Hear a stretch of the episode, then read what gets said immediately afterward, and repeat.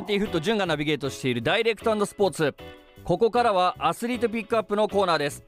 今回のスペシャルゲストは女子サッカー朝日インテックラブリッジ名古屋の伊藤優香選手です。よろしくお願いいたします。よろしくお願いいたします。伊藤選手はじめまして。はじめまして。女子サッカーということで、えーと、はい、この番組毎週アスリート出演していただいてるんですけども女子サッカーは初ですね、はい、ありがとうございますえー、まずですねこの朝日インテックラブリッジ名古屋についてお聞きしたいんですけどもはい。現在なでしこリーグ一部に所属している地元名古屋の女子サッカーチームなんですね。はいそうです。このチームの特徴だったりとか強みっていうところを教えていただきたいんですけど。はい。えっとまずチームの特徴については、まあ、まずユニフォームとかが他のチームとは違ったスタイリッシュなその女子サッカーらしいユニフォームだったりとか、はい、あとプレーに関しての強みはみんなのチームワークがあの仲が良くてすごいチームワークがいいので、はい、それを生かしたあの前線のプレスだったりとか、はい、あのあとはみんなの技術力が高いので、はい、それを生かしたあのパスサッカーっていうのが、うん、名古屋の強みになってます。じゃあもうしっかりプレスをかけてパスサッカーするっていうことですね。そうですねはい。ちなみに伊藤選手のポジションはどこですか？センターバックです。え？センターバックなんですか？はい。私バンティーフット純もあの高校サッカーやってまして。あそうなんですね。はい。愛知県代表まで行ったんですよ。わすごい。でしかも伊藤選手と一緒のセンターバックですよ僕も。奇遇ですね。いややっぱセンターバックっていうポジションってはい。その競り合いに強かったりとかフィジカルコンタクトが強いっていう印象があるんですけど、はい、伊藤選手は身長の方はどれぐらいあるんですか？168あります。じゃあ女性の中で言えば大きいですね。そうですねはい。ちなみに僕は189あるんですよ。座ってるからわからないと思うんですけど、はい、実は背がめちゃくちゃ高くてもうヘディングは絶対に負けないっていう。わあいいですね。やっぱり伊藤選手もヘディングには自信ある感じですか？はい。でも今ってそのセンターバックってその強さだけじゃなくてはい。まあ、その名古屋の強みであるそのパスサッカー、まあ、言ったら一番最終ラインから組み立てるじゃないですか。はい。やっぱそういうフィードの部分とかでも自信はありますか？はい。私は一番得意なプレーっていうのは、うん、あのロングフィード。なので右足のキックには自信があるんで、えー、いや女子サッカーって僕見たことがないんでその生でね。はい。その伊藤選手のそのロングフィードちょっと見てみたいですよね本当はいぜひ。いやもうでも本当なんか今ちょっと話聞いてるだけでもかなりちょっと楽しくなってきたんですけど。ありがとうございます。ででもそもそもこの女子サッカーをやる、はい、まあ伊藤選手がそのサッカーを始めたきっかけをちょっと聞きたくてですね。えっときっかけはあの神奈川県出身なんですけど、はい、もう地元ではあのかなり女子サッカーっていうのが流行ってるというか盛んで、うん。あのマンションで仲良かったあのお姉ちゃんみたいな存在の人がサッカーやってて、はい、であのもしよかったら一緒にやってみないって言って誘われたのが初めてですね。それって何歳ぐらい何年生の時ぐらいですか、えっと、小学2年生だったのでうん。7歳ですかね。7歳からサッカーやり始めてるんですね。そうですねはい。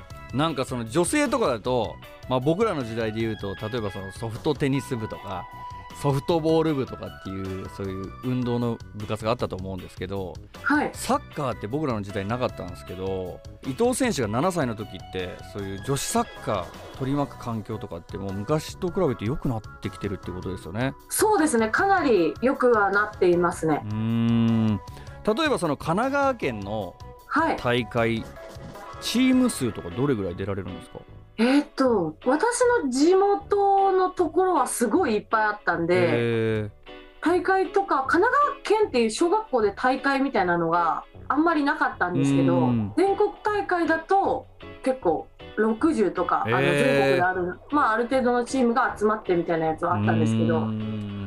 えー、じゃあその練習の環境とかも土じゃなくて芝生とかだったりとかしたんですか？小学校はあのさすがにそうではなかったですね。だけど高校とかはもう芝生、はい、高校ははい芝生。あの日本航空高等学校っていう山梨にある高校に行ったんですけど、はい、そこはあのグラウンドがフルコートのコートが1面とあとちょっとちっちゃめの計2面あったので、すごい。はい。じゃあ強豪高校だったんですね。そうです。じゃあそういう推薦とかそういう特待とかで行ったんですか？あはい。あの一応スポーツの。へえじゃあもうその昔からそのセンターバックやってたんですか？センターバックとボランチのこう行ったり来たり。も背が高いんでやっぱりあの後ろに置かれることが多かったですね。伊藤選手僕と一緒だわもう。僕もボランチとセンターバックなんですよ。やっぱ背高いとそこ使われるんですね。しかもフィードがうまいっていうところもそうですね。はい。あるんですね、やっぱりこの環境が良くなったのってそのなでしこジャパンと言われるそのサッカー日本代表、まあ、女子、まあ、澤穂希さんとかがそのワールドカップで優勝した時ぐらいからやっぱり環境がどんどんどんどん良くなってるんですかね？はいかなり。それでやっぱり注目度も変わりましたし、はい、はい、あの今は WE リーグっていうあのプロリーグができたので、うそれでもさらにあのやっぱりプロサッカー選手を目指そうって、うん。サッカーだけでお金を稼げるんだっていうそのうん。夢みたいなものがもやっぱり広がっていったのでそれでかなり環境は整ってきてはいるとは思うんですけど、もちろん伊藤選手現在は朝日インテックラブリッジ名古屋に所属していますが将来的にはやっぱりこのチームとともに WE リーグ参戦っていうところも目標に持ってるっていうことですよね。そうですね。ぜひこのチームで上がりたいと思ってまうす。ん。まあ、移籍とかではなくこのチームで行きたいっていうところですよね。そうですね。はい。なるほど、えー現在伊藤選手この朝日インテックラブリッジ名古屋に所属して何年目になるんですか？と今年で4年目になります。えー、ということはその年齢的に言ってもやっぱりその中堅ベテランの域に行くんですかね？えっと、ラブリッジはあのかなり若いチームなので、私で、えっと、上から5番目ぐらいですかね。あーじゃあもう結構もうチームをまとめるそんな役割もあったりとかするんですねそうですねあのキャプテンは同い年の子です。うーんでもやっぱりそのなんていうんですか若い子たちがどんどんどんどん入ってくる、まあ、その競争率が上がってきたりとかして、まあ、常にポジションってやっぱり脅かされるもんなんですか？そうですね。うーんそうなんですねでも今は伊藤選手はレギュラーとして活躍はい、一応今のところは出てます。うーん。まあそんな伊藤選手あのなでしこリーグ一部、まあ、今シーズンの朝日インテクラブリッジ名古屋はいかがですか？えっと、チームの状態としては今かなり上がってきていて状態が良くて、そうですね。前線のプレスも効いてますし、やうん。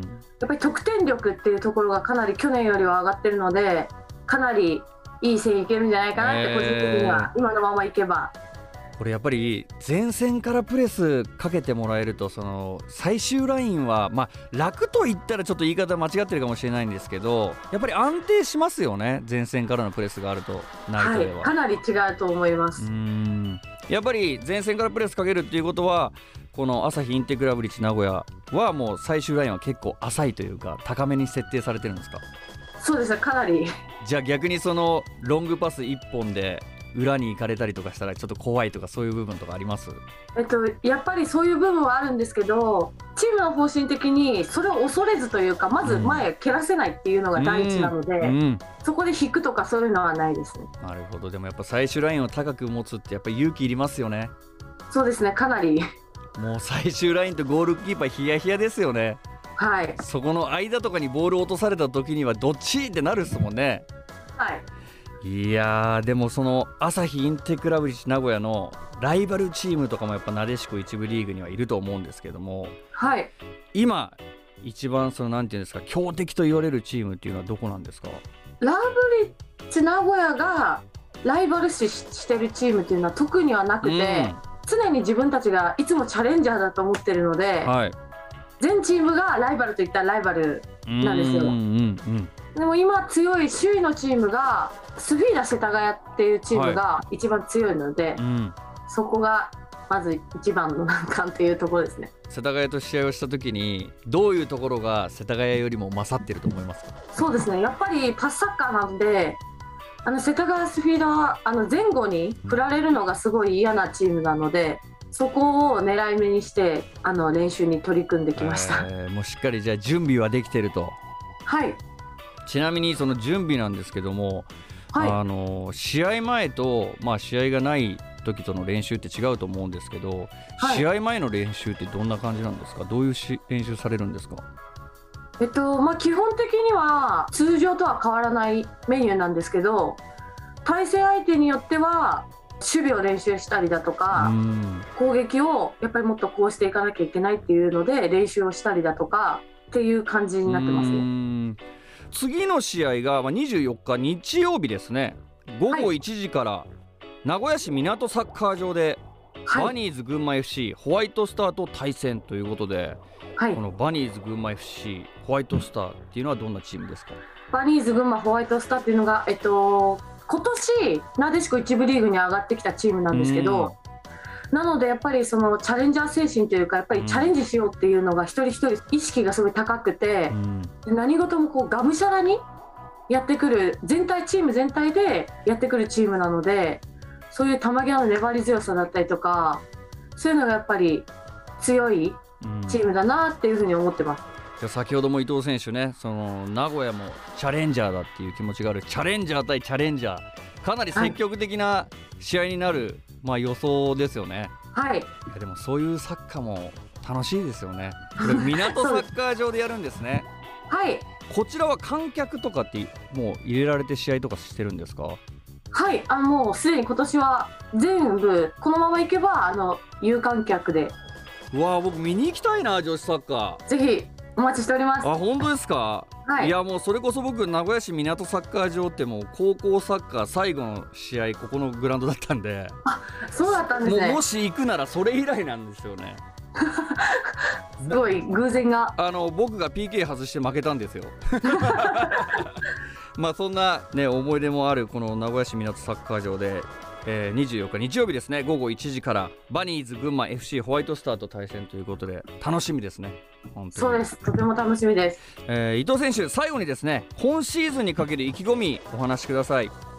はい。えっと今シーズン必ず優勝をして愛知県で唯一の女子サッカーチームというその愛知県を全国に広めるチャンスだと思うので必ず優勝して WE リーグに上がって愛知県の見どころをラブリッチ名古屋が背負っていけるように頑張りたいと思っております。いやもうぜひ応援させてください。そしてですね、えー、優勝した際は、えー、また ZIPFM のスタジオにねあの遊びに来てください。またインタビューそしてさせてください。よろしくお願いします。はいぜひ。えー、朝日インテクラブリッチ名古屋に関する詳しい情報はオフィシャルサイトをご覧ください、えー、来週はですね朝日インテクラブリッチ名古屋の市川美樹選手に登場いただきますアスリートピックアップ今週のゲストは朝日インテクラブリッジ名古屋の伊藤優香選手でした。ありがとうございました。ありがとうございました。